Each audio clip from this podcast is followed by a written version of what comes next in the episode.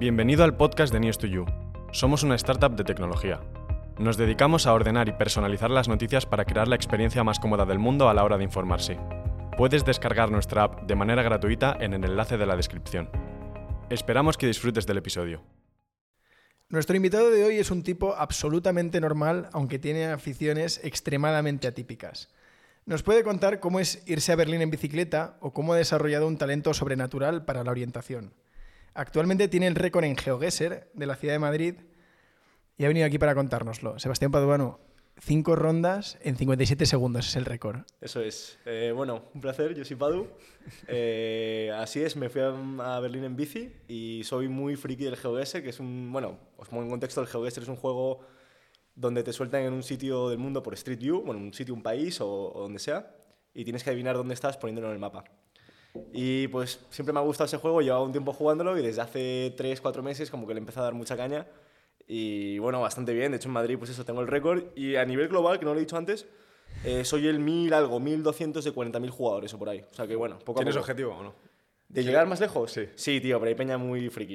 Hemos visto complicado. ahí tu rival en TikTok. Es que hay, hay gente que está, que está a tope con el GeoGuessr. Sí, sí. Pero nosotros confiamos, ¿eh? Sí, sí, no, no, hay peña, hay peña muy buena, pero, pero sí, sí, o sea, tampoco lo quiero convertir en, como en, en un objetivo, sino cuando juego quiero disfrutarlo, que realmente me desestresa y me viene muy bien para, ¿sabes? Como perderme a jugar a eso me encanta. No quiero tampoco centrarme en, en TikTok o en, o en llegar al récord, sino disfrutarlo, que es como lo, es lo importante, ¿no? Que, que mi hobby no se convierta en un... Sí, en, un- en un- en una obligación En una obligación, exactamente. Luego, luego haremos algún juego, que yo creo que hoy, hoy, hoy se presta mucho el podcast. Eh, para la gente que no lo sepa, aunque luego va a haber una demo, eh, GeoGuessr es, te suelto con Google Maps, sí, ¿no? Visión satélite. Sí, que- bueno. porque Street View y tal, habrá gente que diga, pero exactamente cómo es, ¿no?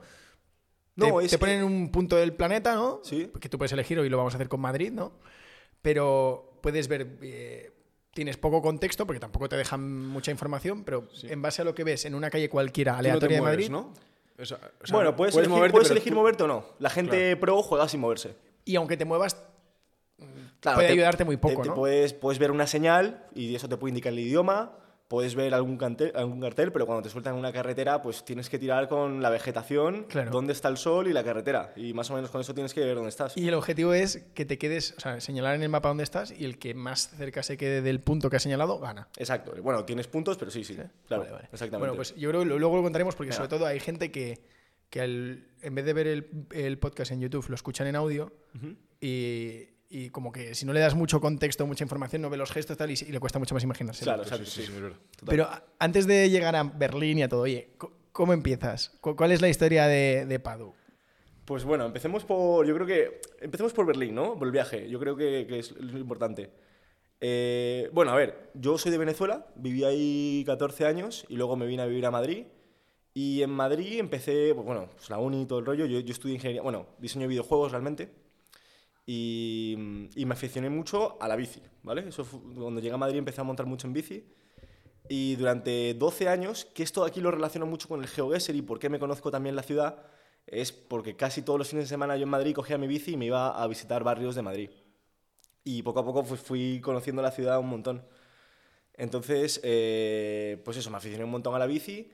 Y el año pasado, más o menos como en marzo, sí, marzo febrero, por varias razones, curro, eh, la ciudad, estaba un poco cansado, decidí romper con todo eso e irme a, a Berlín en bici.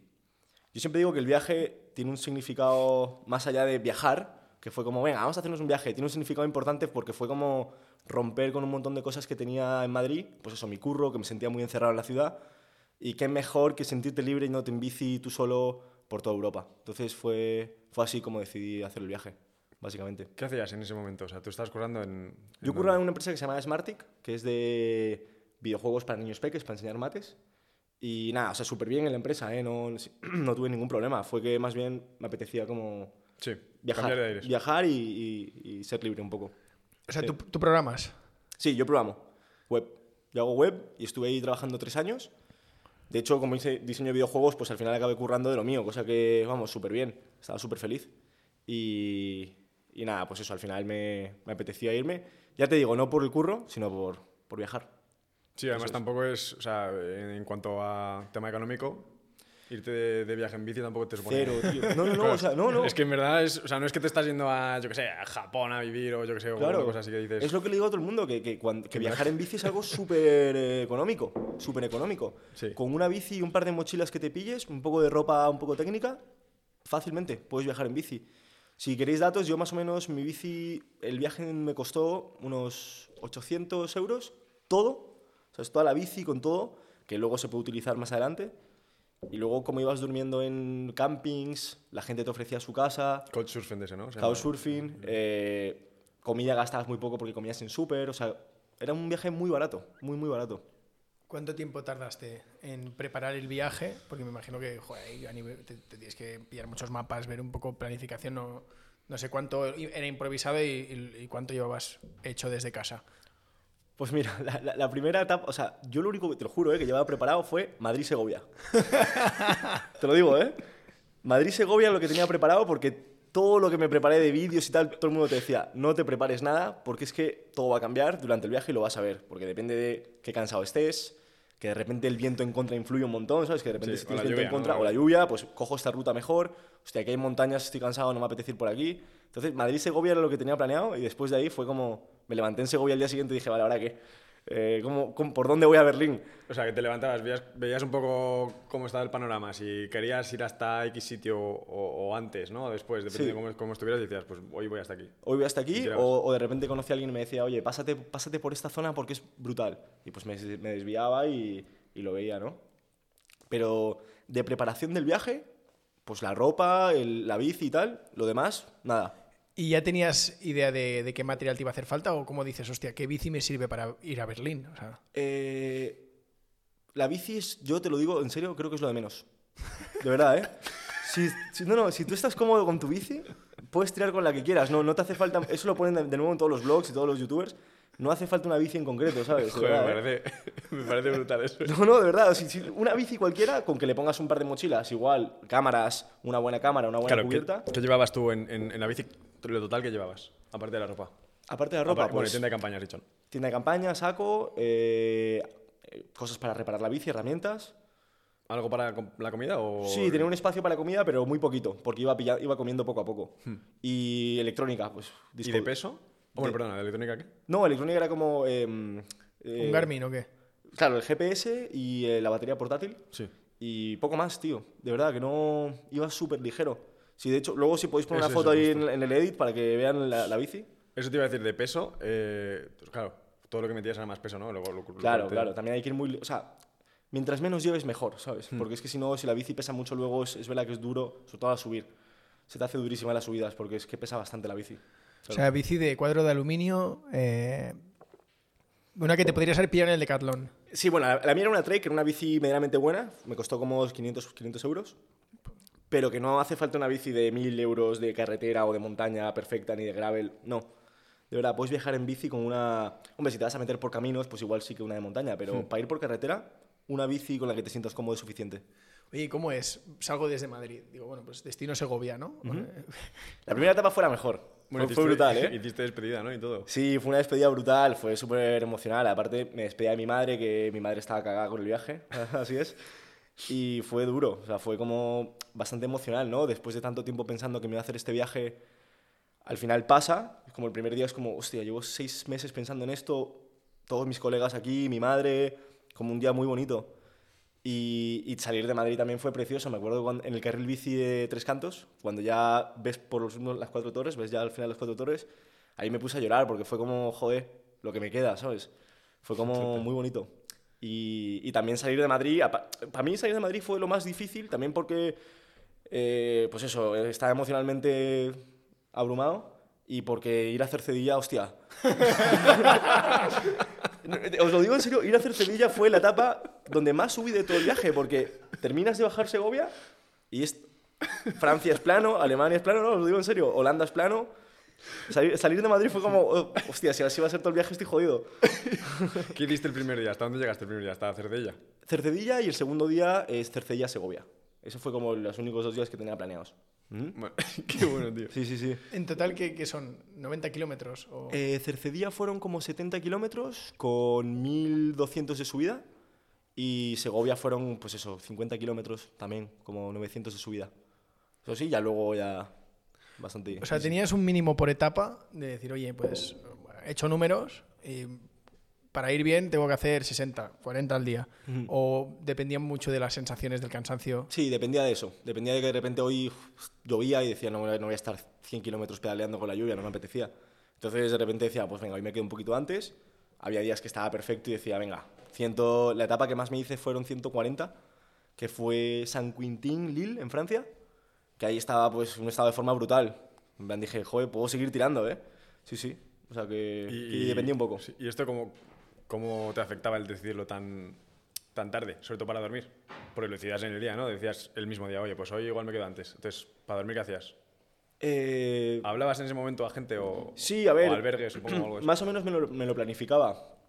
De repente veía como una zona con población donde había sitios para acampar y decía, bueno, encontraré algo. Hmm. De hecho, desde fuera parece como, como estás loco, no tienes dónde dormir, pero cuando vas viajando te das cuenta que es muy fácil. En plan, no te va a pasar nada. Llegas a un pueblo, acampas, no pasa nada, o te pillas un hotel, pues ya está, o buscas a alguien que te coja, como que lo, lo vemos como algo, joder, qué miedo, pero Hmm. en verdad no, no pasa nada. No, no, no vas a estar solo, no te preocupes. ¿A, a ti te sorprendió la cantidad de gente que hay viajando sola? Sí, sí, sí, mucha. Había mucha gente que viajaba en bici y en relación a lo que, lo que decía antes, me sorprendió mucho el acogimiento que tuve. O sea, cuando sales de la ciudad y vas a pueblos, la gente es súper acogedora. Muchas veces en las plazas del pueblo que estaba ahí como comiendo y tal, eh, venía alguien y me, me veía viajando en bici, sobre todo en Francia, porque tienen como mucha cultura de viaje en bici y son más de acampar y tal. Y mucha gente me ofrecía su, su casa. Ahí en la, sin conocerme de nada, me decía, oye, he visto que estás viajando en bici, te puedes quedar en mi casa si quieres. O sea que súper guay. Hostia, ¿cómo, ¿Cómo lo hacías a nivel eh, lesiones? ¿Tuviste algún momento que dijeras, hostia, voy muy cargado y no puedo salir? Bueno, y, ya no solo lesiones. ¿De la bici? O sea, ¿tuviste que hacer algún recambio o ruedas o algo así? de- Eh, el único problema que tuve con la bici fue mm, las pastillas de freno. Se me jodieron porque me llovió muchísimo y al cabo de tres semanas pues ya estaban, la, la rueda no giraba. Y pues bueno, la cambias en un segundo y ya está. De hecho, justamente me, estaba en una ciudad de Alemania y había un taller. Es- Esto fue brutal porque yo estaba cagado porque yo he cambiado pastillas de freno dos veces. Y justamente busqué un taller y cuando llego al taller era como un equipo de siete alemanes, un taller de bicis brutal. Y dije, guau, aquí estoy salvado. Y se las di, me las arreglaron en cinco minutos y seguí. Ostras, es que estamos buscando ver lo, lo difícil, las adversidades. ¿Qué fue lo, que, lo único que se te complicó o que dijiste, "Uf, pues esto mentalmente, aquí hay un reto? Sí. A nivel bici, poca cosa. A nivel físico también, porque aparte yo estiro mucho, después de cada etapa estiraba un montón, tenía como cremas y tal, me cuidaba bastante el cuerpo. Lo más difícil es estar dos meses solo. Eso fue duro, muy duro. Pasar mi cumple solo también fue bastante duro. Lo pasé en un pueblo de ahí del Loira. Y, y no sé, tío, fue como... Pasar tanto tiempo solo fue, fue guay. O sea, ahora que lo veo en retrospectiva, ese sufrimiento lo agradezco. Como que me sentí muy solo y me puse a pensar en muchas cosas que, que hice, mis relaciones, en plan, estar tan solo te hace ver todo lo que tienes, que, que suena como muy eh, lo que dice todo el mundo, ¿no? Pero de verdad que lo sientes, ¿eh? Cuando Sí, estás no. solo te, te das cuenta de que de verdad No te paras a pensarlo. no sí, te paras a pensar día. cómo es tu vida de guay en, tu- en la ciudad, con tus amigos, de repente cuando tienes un problema llamar a alguien y quedar con él, cuando estás ahí pedaleando, como tienes un problema, te toca seguir, te toca seguir pedaleando. Y eso pesa. Sí, sí. Y, y cuando. Es que cuando echas la vista atrás en esos momentos un poco que son como de. de, de au- de autoanálisis, ¿no? Un poco de uno mismo. ¿Te sentías que habías sido peor persona de lo que podrías haber sido? Hay mucha gente que dice, joder, no, soy- no fui lo suficientemente generoso. ¿Te, te entran esos un poco remordimientos? ¿O Sí. no? Un montón, un montón. Porque me vi solo y de repente al verte solo te das cuenta de eso, de, de- de la cantidad de colegas que tienes y, y- y lo poco que, que les dices como, oye, qué bien tenerte en mi vida, de verdad, ¿eh? Cuando llegué de Berlín todo el mundo me lo ha dicho, que llegué como renovado a nivel amistades porque es como, hostia, me di cuenta de que, no de que tratase mal a la gente, pero que no me daba cuenta de verdad de la cantidad de, de gente que me quiere y que yo les quiero y que, y que no se dice normalmente en la rutina o en la ciudad, ¿sabes? Cuando te, te- te vas solo por ahí te das cuenta de, hostia, tengo todo esto, debería cuidarlo más. Y al, al volver a Madrid, eh, ¿vives con, con menos? O sea, ¿te has dado cuenta Sí. de que no te hacía falta tanto? De verdad, sí, sí, sí, total. Totalmente. Cuando, cuando viajé en bici fue como, joder, puedo vivir así. Es verdad que mentalmente acabas muerto, pero puedes vivir perfectamente con tu tienda y con tu bici. Perfectamente. Vas, tiras, con ciertos ahorros, obviamente. Ahora os cuento una anécdota, por cierto, de que se puede vivir así. De hecho, lo que, lo, lo que os quiero contar es que yo conocí a un tío que se llamaba Lorenzo, que era de Vitoria, y es, él me acogió y es un tío que viajó durante 21 años en bici. El tío empezó en Vitoria y se fue hasta Shanghái en bici Hostias. y luego volvió de Shanghái a Vitoria, como por diferentes rutas. Madre. Y luego el tío se fue a Sudáfrica, o sea, todo esto en 21 años. El tío como que descubrió viajar en bici y dijo, a, tomar por culo, voy a viajar en bici toda mi vida. Y después de Sudáfrica como que volvió, hizo cosas muy locas, viajó por Siberia, por Rusia, y me estuvo contando esas anécdotas. Y dije yo, wow, o sea, sí que es posible vivir toda tu vida en bici, pero tienes que tener la cabeza mm, súper estable, porque si no... Este le tenemos que llamar y que se venga al podcast y estamos los cuatro. tío. Joder, eso sería increíble, la Eso verdad. Yo ese- aparte, no tiene, no tiene nada de, de dó- dónde ha escrito todas esas memorias. Tiene un libro en vasco, el, tío- el chico es vasco, pero no tiene mucho más. Y dije yo, joder, esto perfectamente podría ser un documental de National Geographic. Total. Sí, sí. Qué bueno. Está pitando ahí una alarma. bueno, No sé. Ni idea, la verdad. Eh, yo te iba a decir, esto, el, el viaje empieza 16 de mayo, puede ser, ¿no? Sí. ¿Cuándo llegas? 27 de julio. Eso. Días de, días de pedaleo fueron 47, Sí. pero por ejemplo paré, paré en París una semana porque ahí tenía como ciertos colegas. Iba parando, dependiendo de, pues, de cómo me sentía y de lo que me apetecía ver la ciudad. Claro. Antes has dicho que estuviste por el Loira. eh, tú pasaste por tours. Sí, Una- pasé por tours. Buah, tío, yo tengo una anécdota en tours. Este, este verano, mm, de hecho, me fui con mi novia de vacaciones a- al, al Valle del Loira. Íbamos con las Te bicis. hiciste todo. Ah, Sí. o sea, hiciste ese viaje. El- Fue precioso, ¿eh? Con, con la furgoneta de mi madre, pues pusimos las bicis y nos fuimos. Y, y, tío, la verdad que también mal planificado, ¿no? Porque llega el primer día y me dice mi novia, oye, cariño, he pensado que podríamos ir a ver este castillo. Porque la idea era ver con los castillos estos de Loira. Y claro, yo digo, vale, pero o sea, son 97 kilómetros. Nosotros, En bici todo el trayecto. Claro, claro. Claro, claro, mala idea. y sobre todo, más que mala idea, como que, que era un test muy, muy, muy fuerte. O sea, Era la primera vez que pedaleabais. en bici en el campo, sí, o sea, Hostia. podrías haber hecho spinning, pero, o sea, que, que salgas de tu clase de spinning de media hora, no sé si es una referencia Total. para que te hagas 97 kilómetros por la carretera en Francia. Me dijo, no, bueno, pero es por caminos y, y- y- y se va bien.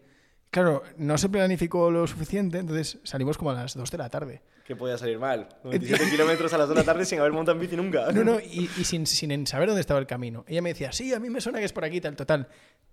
Todo el rato por carretera, con bici de montaña, o sea, tú imagínate, se, se clavaba la rueda, los, los tacos de la rueda se Claro, clavaban claro. en el, en el asfalto, y encima había muy poco arcén. Tío, yo decía, es que esto no, no compensa, pero por ningún lado. O sea, la experiencia. Entonces, llegas, ver el castillo. Pero un castillo gigante que la visitaran como dos horas y media del castillo, porque había que ver los jardines. O sea, fue una matada. Yo estaba un poco depresivo, porque digo, tío, esto ahora nos toca volver. Claro, claro. Y uh, uh, hicisteis como 50 días y os tocaba 50 de Eso es, vuelta. era 55, o sea, salían 97, pero vamos, Sí, eh, más o menos era eso. Y, y al volver yo dije, bueno, aquí pillamos un Uber o algo. Y, y cero, ¿eh? O sea, no había un Uber. Conseguimos un conductor que eran 180 euros, pero no te llevo la bici. o sea, que Hostia, tampoco lo podías saber. caro. Claro, claro. Y tío, al final tuvimos que. Me acuerdo de Tours porque era como a medio camino, a, a 25 kilómetros estaba Tours.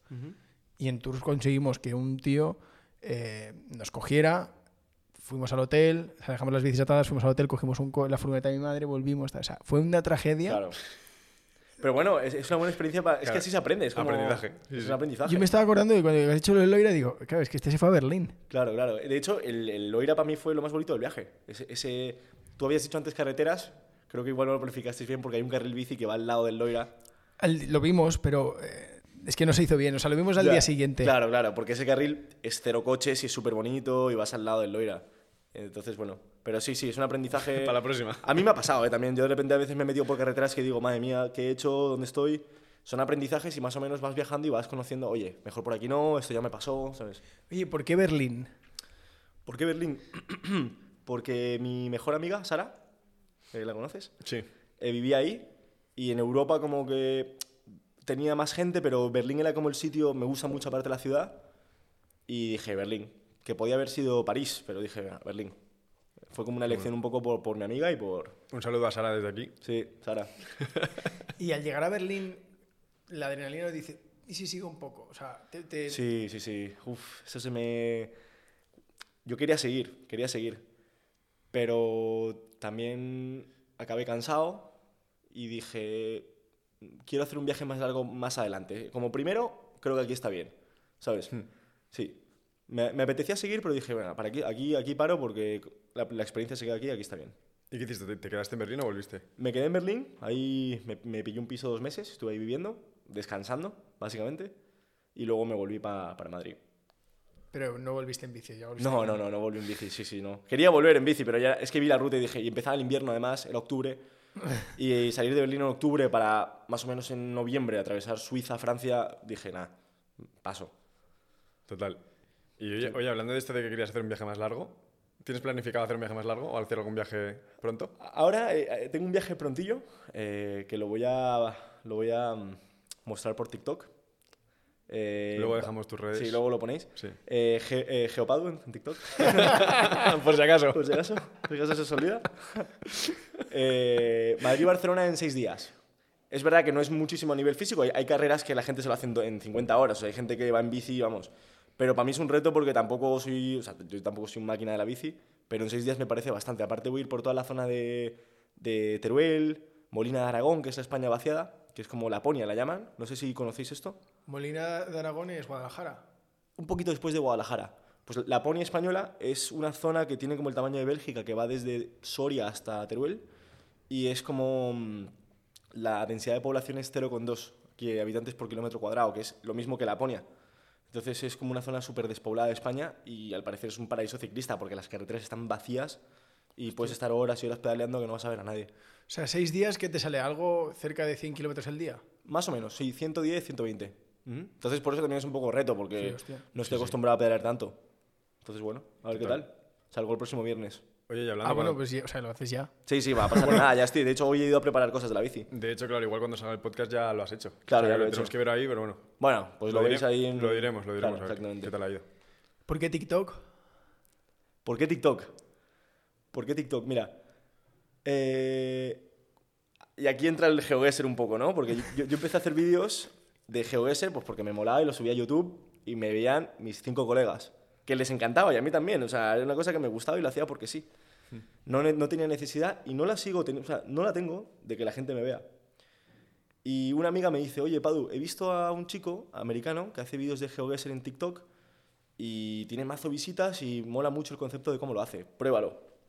Y dije, bueno, voy a probar. Me edité un vídeo para TikTok y dije, venga, lo voy a subir. Lo subo y a los tres días tiene 100.000 visitas. Y yo como, ¿pero esto qué es? Plan, ha salido solo, no, yo, o sea, no, no, no me esperaba nada de esto. Y los comentarios de la gente como, tú, esto me encanta, esto es increíble, sigue así, no sé qué. Y dije yo, bueno, pues voy a seguir. Fue como súper natural. En ningún momento buscaba views, lo hice como un poco para probar. Y yo creo que la clave es también que disfruto haciéndolo. ¿Sabes? Cuando disfrutas haciendo el contenido que haces, sale solo. Llega Bueno, solo. de hecho, el primer vídeo fue el del récord, ¿no? Claro, el Pues, primer o vídeo sea, fue el del récord, claro. El del récord de Madrid. Yo me grabé, pero yo estaba intentando hacer el récord. Me grabé pues para Claro, tenerlo grabado, pero yo estaba en lo mío, yo estaba haciendo mi contenido y lo que, me- lo que a mí me gustaba. Y, y es lo que siento que cuando la gente hace algo en TikTok que de verdad lo- es como real, lo ves que es real y le mola, los views llegan solo porque creo que la gente valora mucho eso. Cuando, cuando ve un contenido de verdad que la gente, que el propio, el que lo está haciendo le encanta. Así lo veo yo. A- Ahora te, te preguntaremos por, el, por lo del récord, que yo creo que es divertido, pero hemos, no hemos comentado que cuando tú fuiste a Berlín también lo ibas narrando. Eh, y a mí me parece una forma muy original de- de- del canal que creaste de, oye, os voy contando mi, mi diario, ¿no? Sí. C- ¿Cómo fue esto? Em, bueno, a ver, cuando... O sea, yo también soy muy, muy friki del Instagram, me gusta poner bastantes cosas. Y eh, durante el viaje, pues también mucha gente me decía, oye, publica más cosas, que me, que me encanta. De hecho, Martín, eh, el otro día me, me pilló por banda y me dijo, tío, cada vez que subías un vídeo me esperaba a la noche. O sea, no los veía, me esperaba a la noche para verlos todos seguidos porque me encantaba. Y dije yo, joder, pues qué guay. O sea, como que a la gente le molaba mucho ver el viaje mientras lo hacía. Y como que tú Sí, desde sí. tu casa ver cómo va pasando ese viaje es bastante A guay. Bea, Bea- Bea me lo decía también, ¿eh? ¿Sí? Sí, sí, sí. No, más- mucha gente me lo dijo, ¿eh? Me dijo, joder, me encanta, me Bueno, encanta lo del viaje. Saliste en la radio también, ¿no? Sí, en, Contando el... en Radio Nacional. Sí, esto, esto no lo sabía. Me entrevistó el Carmona. Yo es que te oí. el- Sí, ¿sabéis, no? Carmona es famoso. Sí, yo- bueno, yo la verdad que ahí no controlo mucho, pero sí que te, te escuché en la radio. Claro, sí, sí, en, en, en Radio 3. Y, y nada, súper bien, tío. Esa entrevista también fue muy guay. De hecho, a partir de ahí me empezó a seguir muchísima gente. Como que me entraron seguidores y mazo gente, esa gente que no me conocía también me escribió un montón. O sea que súper guay. Qué bueno. Y te iba a decir, como cuánta gente, viste que poco a poco se iba pasando ese link de, para que entraran al, al grupo y tal, o sea, de los que estaban al- en el día uno en tu canal, ¿se fue haciendo grande conforme ibas contando la- las vivencias? Eh, sí, sí, sí, sí, porque también esa misma gente lo compartía. Mucha peña me compartió y qué peña que no conocía me compartió de, oye, ese chico se está haciendo Madrid-Berlín. Y gente que no conocía acabó, acabó escribiéndome. Y de hecho, eso repercutió en el viaje, porque mucha gente que no me conocía me empezó a seguir y me recomendaban cosas. Incluso quedé con una chica que me empezó a seguir después de lo de Radio 3 y quedamos en Burdeos a tomarnos una cerveza. Y me ofreció, eh, bueno, ella no, pero justamente en Lille como que conocí una amiga y me ofreció su casa y fui a la casa de la amiga que no la conocía. Como que me repercutió mucho que mucha gente me escribía y me, me ayudaba eh, durante el viaje. ¿Y no has pensado en, en mantener ese canal de comunicación, rollo, de decir, oye, pues voy a, aunque ya estoy en Madrid, los que os interesaba lo que hacía en Berlín, os voy a contar un poco cómo es mi vida en Madrid, como tu, tu especie de diario, eh, aunque ya no sea un blog, pero an- antes estaba muy de moda los blogs. ¿No, no has pensado en decir, oye, voy a seguir generando contenido totalmente aleatorio de, oye, lo que me pasa, al que le, al que le interese lo que me pasa, pues aquí estoy? Más o menos. Eh, por, eso, sí. por eso he hecho TikTok. Por eso me he creado TikTok. Yo personalmente creo que mi, que mi Instagram sea para mis amigos, para la gente que me conoce y seguiré subiendo cosas ahí de mi vida. Pero TikTok sí que, lo, sí que lo estoy empezando a enfocar como, por ejemplo, el viaje de Barcelona. Sí que voy a poner mazo movidas ahí eh, de- del viaje, pero luego en mi día a día, no te creas, ¿eh? no me hace tanta ilusión tener como un blog diario ni nada de eso. Para nada. Me, me gusta que vean GeoGuessr y mis viajes, pero lo demás es mi vida de Instagram privada y ya está. De los viajes de saldrán sponsors pronto, ¿eh? Espero. Escribí a cierta gente, eh, pero es complicado porque necesitas tener un nivel de followers bastante alto. Sí que algunos, por ejemplo, hay una marca que se llama BeMine, que es de CBD, que son colegas y me dijeron, tío. Dano, eh, te mandamos un par de cremas para que las pruebes y tal. Me encantaron, me fliparon y de hecho les dije, tío, vamos a hacerlo de nuevo y, y os ayudo a, vamos, a daros promo, lo que sea. Oye, este tema me interesa. Em, ¿Qué tal las, las, las cremas? Que son como analgésicas, ¿no? Sí. O sea, para agujetas, para dolores. Sí. Tú que las has probado y además ha sido un buen test porque las usaste durante el ¿Dices viaje de Berlín, ¿no? O en general? De las de CBD. Ah, las de CBD, brutal. Sí, sí, yo las recomiendo un montón. Y de hecho tienen más productos. Están las cremas de efecto frío, que es como para los músculos. Luego tienen las gotitas, que creo que mucha gente las usa para los test, incluso para la lengua, para relajarte con el CBD. Yo lo recomiendo un montón. Creo que para el deporte eh, está más que comprobado que, que funcionan. Y de hecho estos chicos de BeMind tienen como colaboradores olímpicos. O sea, creo que conocen gente de, de las Olimpiadas que lo usa y, y bien. Súper bien. Ostras, pues les vamos a escribir. Mira, no hemos tenido a nadie de, de que hablando del CBD, que, cada vez se está convirtiendo en un fenómeno más, más seguido. Creo que puede ser interesante que se vengan al podcast. Les Claro. vamos a escribir porque es un tema interesante. La- hay- hay, hay cierto miedo, ¿no? Porque la gente dice, uy, esto, claro, claro. me suena- esto me suena a droga y tal. Ya.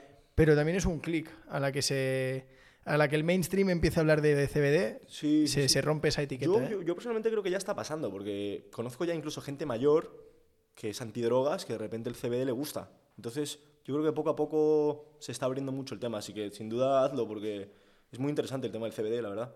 Sí, sí. Oye, ¿tienes alguna anécdota más de gente que te hayas cruzado por el camino, de camino a Berlín, que digas, jo, qué inspiradora su historia, o sea, que se ha convertido en alguien en- con quien sigo en contacto? Eh, sigo en contacto con cierta gente, por ejemplo Lorenzo, que fue el chico este. A mí ese tío me voló la cabeza. Me voló la cabeza porque me contó unas historias de él en la Patagonia solo. Y esto en los 80, ¿eh? El tío no, no, ha viajado ahora, el tío viajaba en los 90, o sea, sin, sin GPS ni nada. Y se cruzó desde Alaska a Buenos Aires, por ejemplo, ese viaje se lo hizo en el 90 o algo así, y no sin, con mapa ni nada, o sea, y el cuenta kilómetros lo iba apuntando en un papel. Ese tío me, me, me encantó. Y luego durante el viaje, pues sí, la verdad es que fui conociendo mucha gente.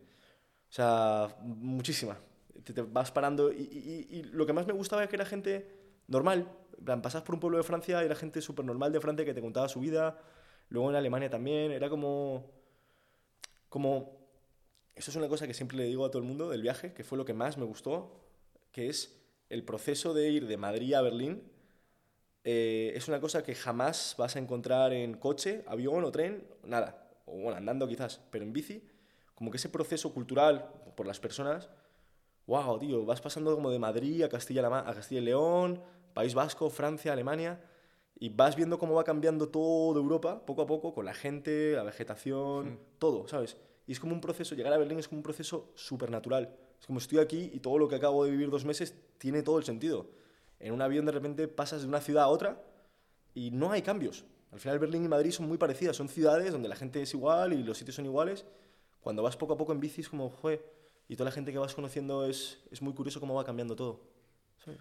Qué bueno. Oye, ¿te encontraste a alguien con quien compartir trayecto? Rollo, yo que sé, te encuentras un ciclista que va justo a donde ibas tú. Sí, sí, y sí. vas con él 40 kilómetros. Sí, pasó varias veces. En Alemania pasó varias veces, en Francia también. Como que de repente hablábamos, teníamos la misma dirección. Ah, bueno, pues tiramos 60 kilómetros y de repente nos separábamos. Y era, era guay, era como mágico, ¿no? Porque sabes que esa persona no la vas a ver nunca. Claro. Y era como, bueno, pues hemos compartido este rato juntos, qué guay, espero que te vaya bien. Oye, antes has dicho que Lorenzo se hizo de Alaska a Buenos Aires o algo así, ¿no? Sí.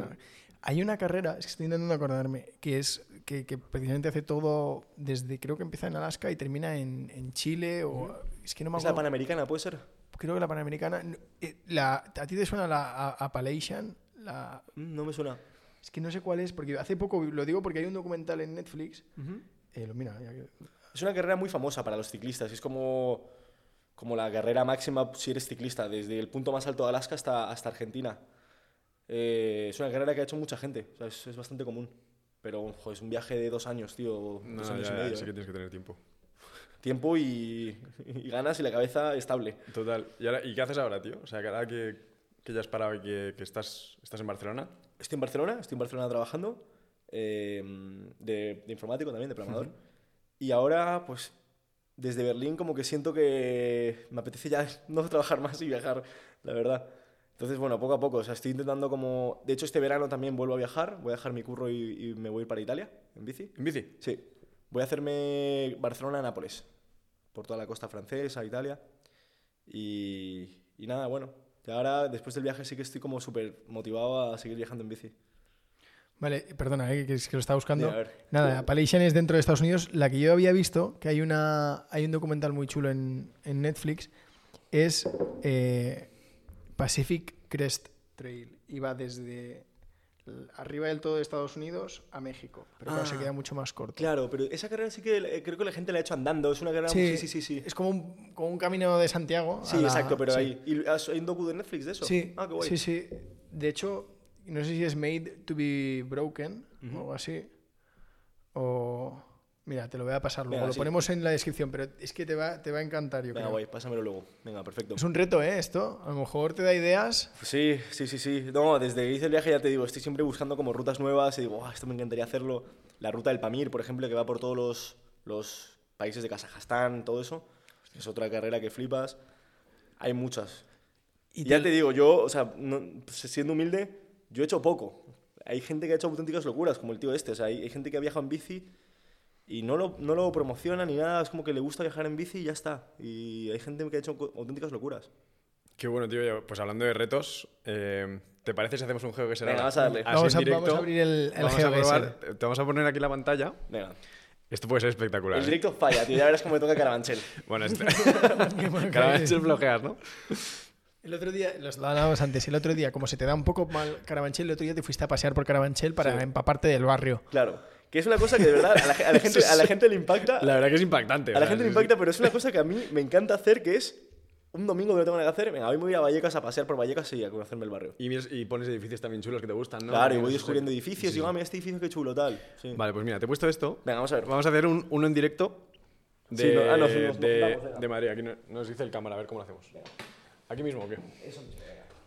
Que de hecho, eh, Padu, Vale. yo tengo una duda. Si, Antes de que le des. eh, ¿Se me escucha bien? Vamos a poner esto aquí. Si Yo- quieres, ponte aquí. Yo mi duda es, si, si pudieras elegir, eh, te dan un cheque en blanco, ¿dónde vivir? ¿En Madrid? Alguien que se conoce tanto Madrid, me, tengo curiosidad por dónde vivirías. Ah, esa pregunta me la ha hecho mucho, tío. Yo siempre se la pregunto, de hecho se la pregunta a todo el mundo, así, se la pregunto a todo el mundo, que es eso, si pudieses vivir en un sitio en Madrid, ¿dónde lo harías? Yo tengo dos sitios que me encantaría vivir en Madrid. Eh, en lo alto de la Torre Princesa, donde el, el edificio este de Plaza España. Vale. Joder, ese edificio es increíble, me encantaría vivir ahí. Pero es verdad que luego si quieres bajar a hacer ejercicio es una putada porque está el centro lleno. Entonces no, no es tan guay. Eh, Ay, pues ahí, perfecto. Y si no, yo creo que 100% viviría en el Viso.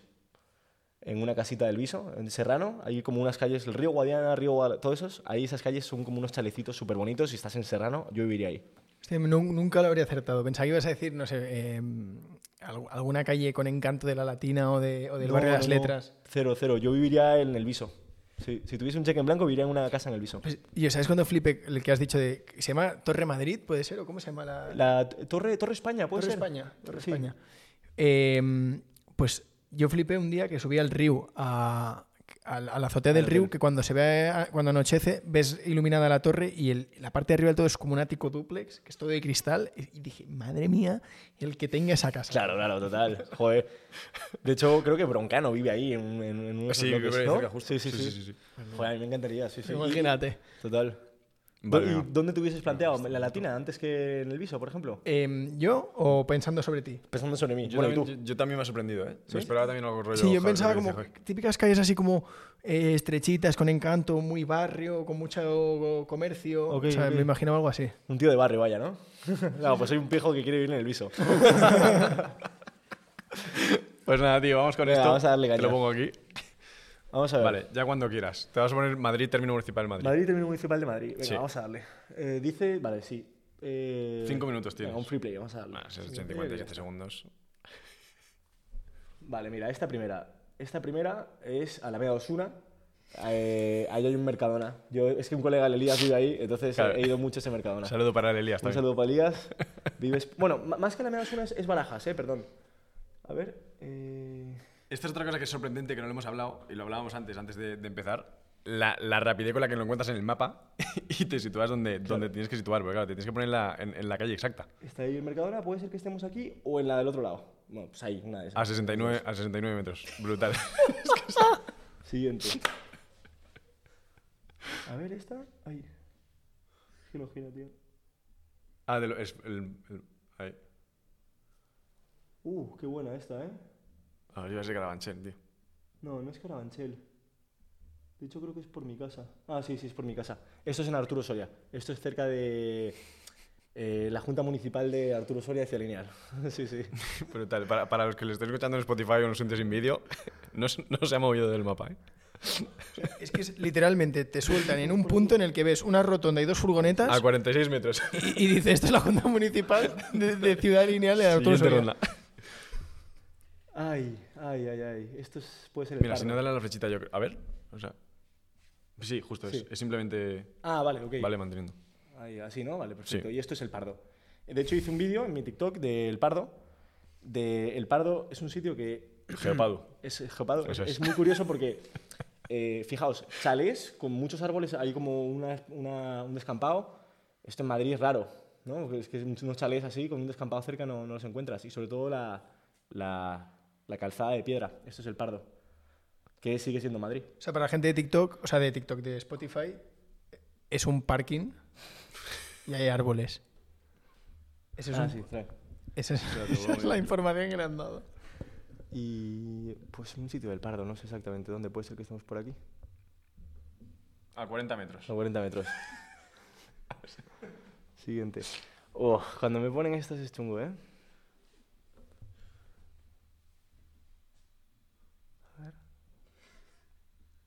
Ah, te- claro, ¿cómo era? Así, ¿no? Solamente, vale. Sí.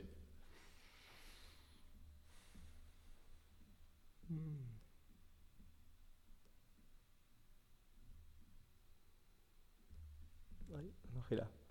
Mira, esta es, esta es complicada, ¿eh? Esta no la termino de ver. Te lo muevo yo. No sé si. A ver, sí, muévelo. Eh, a ver, eh, haz zoom ahí, haz zoom.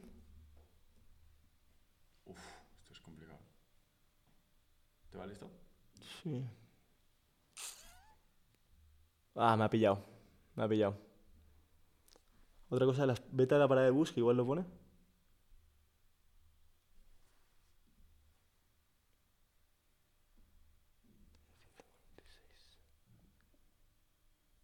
Mm, No me termino de ubicar, ¿eh? Bueno, no sé. Yo te diría que esto es zona... Esto es zona... mm, Date una vuelta más. Esta es complicada, ¿eh? Sí, esto es difícil. Es que además tienes ahí como un, un- No sé qué es esto, tío. Villaverde, puede ser. Pon Villaverde, no Yo te habría sé. dicho el casitas o algo así. Pero... Pon Villaverde, a ver si lo voy a poner yo. Te queda un, un minuto. Un Villaverde, sí. No sé, un Villaverde, creo que sí. No sé. Nada. Legazpi, Vamos. Sí. comillas. Bueno. ¿Y hacemos otro o qué? Mira, y esta, y esta sin girar y sin nada, ya os lo digo, esto es. eh, no es Mar de Cristal, es Pinar del Rey. que Está aquí. Pues arreglado. Arreglado. 4 de 5.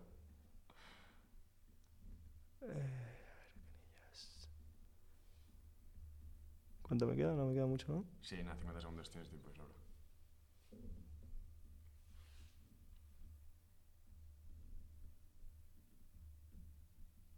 Ahí está. A 19 metros. Oye, tío. Me ha tocado comillas, que es una zona jodida, tío. Comillas es difícil. eh, ya te digo, comillas, Villaverde y Alcaravanche Alto me cuestan, pero bueno. Ahí está. brutal. Oye, pues espera, Brutal, brutal, tío. Vamos a colocarnos otra Sí, vez. venga, perfecto.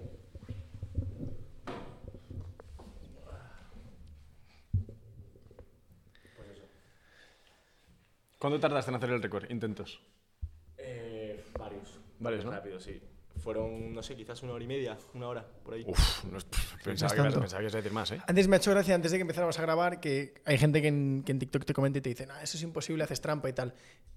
Y decías, no, es que Rusia, eh, lo que tú decías, ¿no? De, cuéntalo de la arena en la Sí. carretera. o sea, ¿y A co- ver, ¿Cómo te orientas? Cuando yo hago los vídeos, voy a apagar esto porque ya me estoy empezando a sentir calor. Sí. Ahí está, perfecto. Cuando.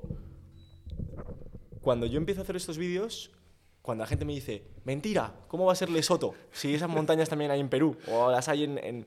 Es como, vamos a ver, cuando yo digo que es Lesoto o Rusia, hay muchos factores. Por ejemplo, la conducción, el lado de la conducción, derecha o izquierda. En Rusia se conduce por la derecha, en Lesoto por la izquierda. Eh, el sol, cuando el sol tú lo tienes en el hemisferio norte, o sea, cuando tienes al norte, estás en el hemisferio sur y viceversa. Hay muchas cosas que influyen. Entonces, claro, la gente.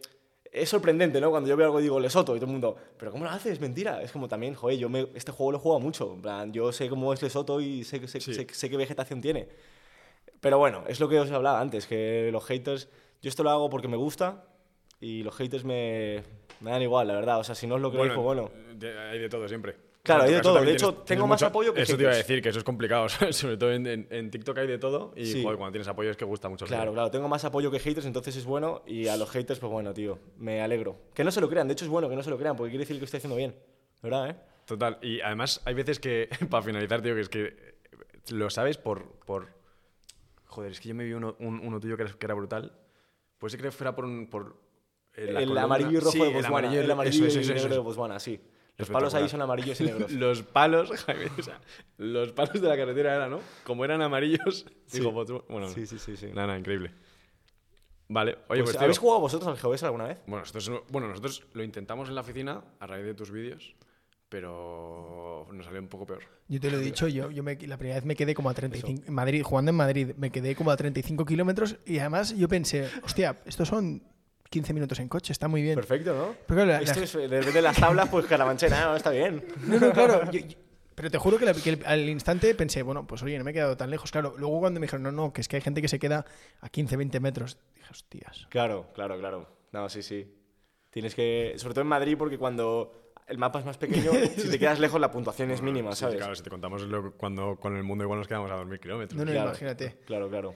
Oye, pues, eh, Padu, para terminar, Venga, creo que sería interesante hacerte el cuestionario que le hacemos a todos los invitados.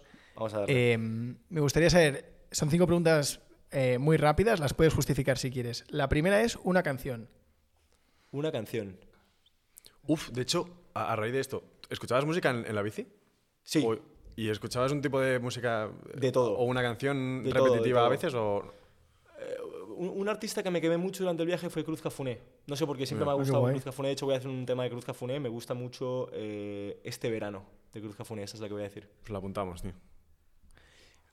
Eh, una aplicación que utilices mucho o, o tu aplicación favorita, no necesariamente, porque si, si es la que más usas, pues será WhatsApp seguramente, pero una que te guste mucho. Una que me guste mucho de, del móvil, ¿no? Imagino.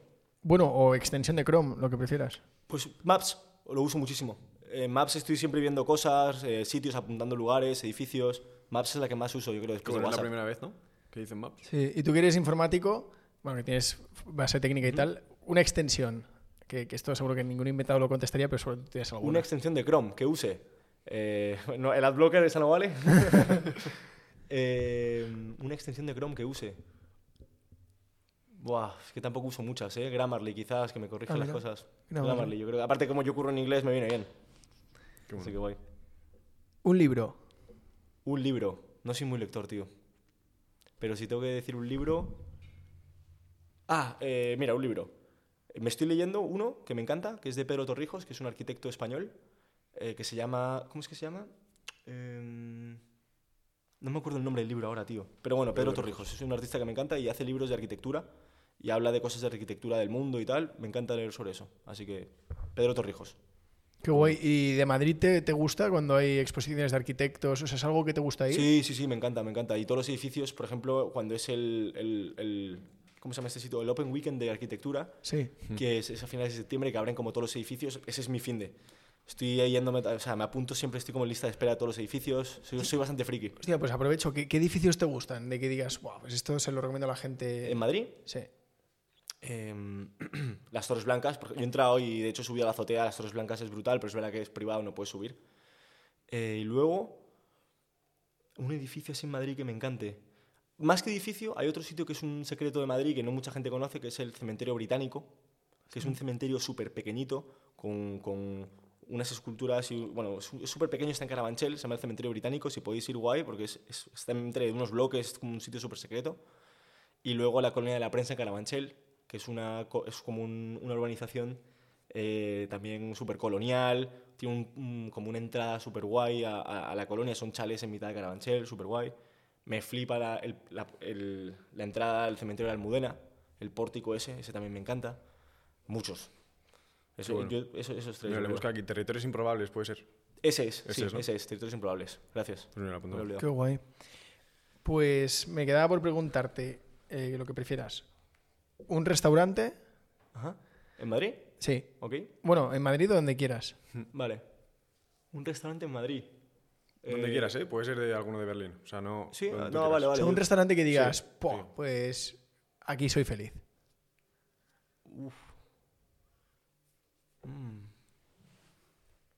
Wow, me pillas, ¿eh?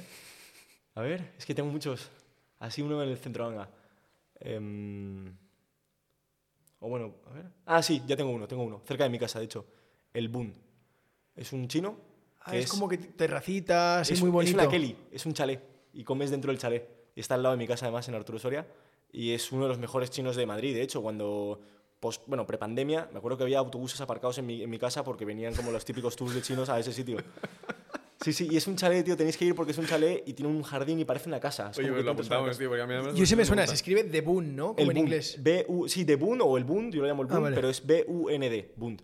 Vale. Y es, vamos, es como comida china auténtica. O sea, no es como arroz tres delicias con gambas, es como cosas chinas. Qué guay. Pues mira, ese no lo habían dicho nunca y es un sitio que yo lo, yo lo descubrí porque si te pones como eh, las terrazas con más encanto o algo así, sale. Sí. en- en ese. Sí, sí, sí. Eh, Pues ese sitio, muy guay. Y un sitio, un restaurante al que no irías nunca. No, es broma, es broma. vale. Tengo muchos, ¿eh? La, la última pregunta es lo último que has comprado en Amazon. Lo úlimo que compré en Amazon, hostia, qué mofa, tío. La bandera de Barcelona. Una bandera de Barcelona de dos metros que me la voy a poner para el viaje. Sí, sí, me la compré ayer. Me pillo una bandera, pero no la de Cataluña, es la bandera de Barcelona, que es distinta. Es como con, con una cruz roja, es como es más guay. Me, me la he pillado para llevármela para el viaje. Hostia, bueno, sale en el escudo del Barça, ¿no? La bandera de Bar- de Sí, Barcelona. exacto, sí, es, El- sí, el ahí. blanco. Es como la bandera de Cataluña y como la de Inglaterra. Es como las, ¿sabes? Una mezcla entre esas dos. Qué guay. Oye, pues Pablo, ha sido un placer tenerte en el podcast. Gracias, tú. Yo me lo he pasado muy bien. Creo que he hablado mucho, ¿no? Ah. ¿No? No, va, no, que de eso va, se trata, ¿eh? Ha sido, ha sido muy, Ah, bueno, muy coño, sí, sí. perdona. Para mí, bueno, buah, brutal. El regalo, tío. Vamos a ver, ¿lo puedo abrir? Es una sí. taza, ¿no? Este, No, no se ah, sabe. lo has pillado. Vamos a verlo. Buah, brutal, tío. Qué guay. ¿Y tú eres cafetero? Sí, sí, sí, lo soy. Venga, pues... Pues de una, tío. Muchísimas gracias, eh, me encanta. Esto Súper. solamente lo tienen los invitados que vienen al podcast, tío. Es taza, Buah, taza podcast. Qué guay, qué guay. Así No, que gracias, ¿eh? Me la Oye, me mil hace gracias, esta tarde. Mil gracias por venir, tío. A vosotros, tú. Me lo he pasado muy bien, ¿eh? De verdad. Ya nos contarás qué tal el viaje y los futuros viajes. Estaremos al tanto. Eso es. Bueno, gracias a todos.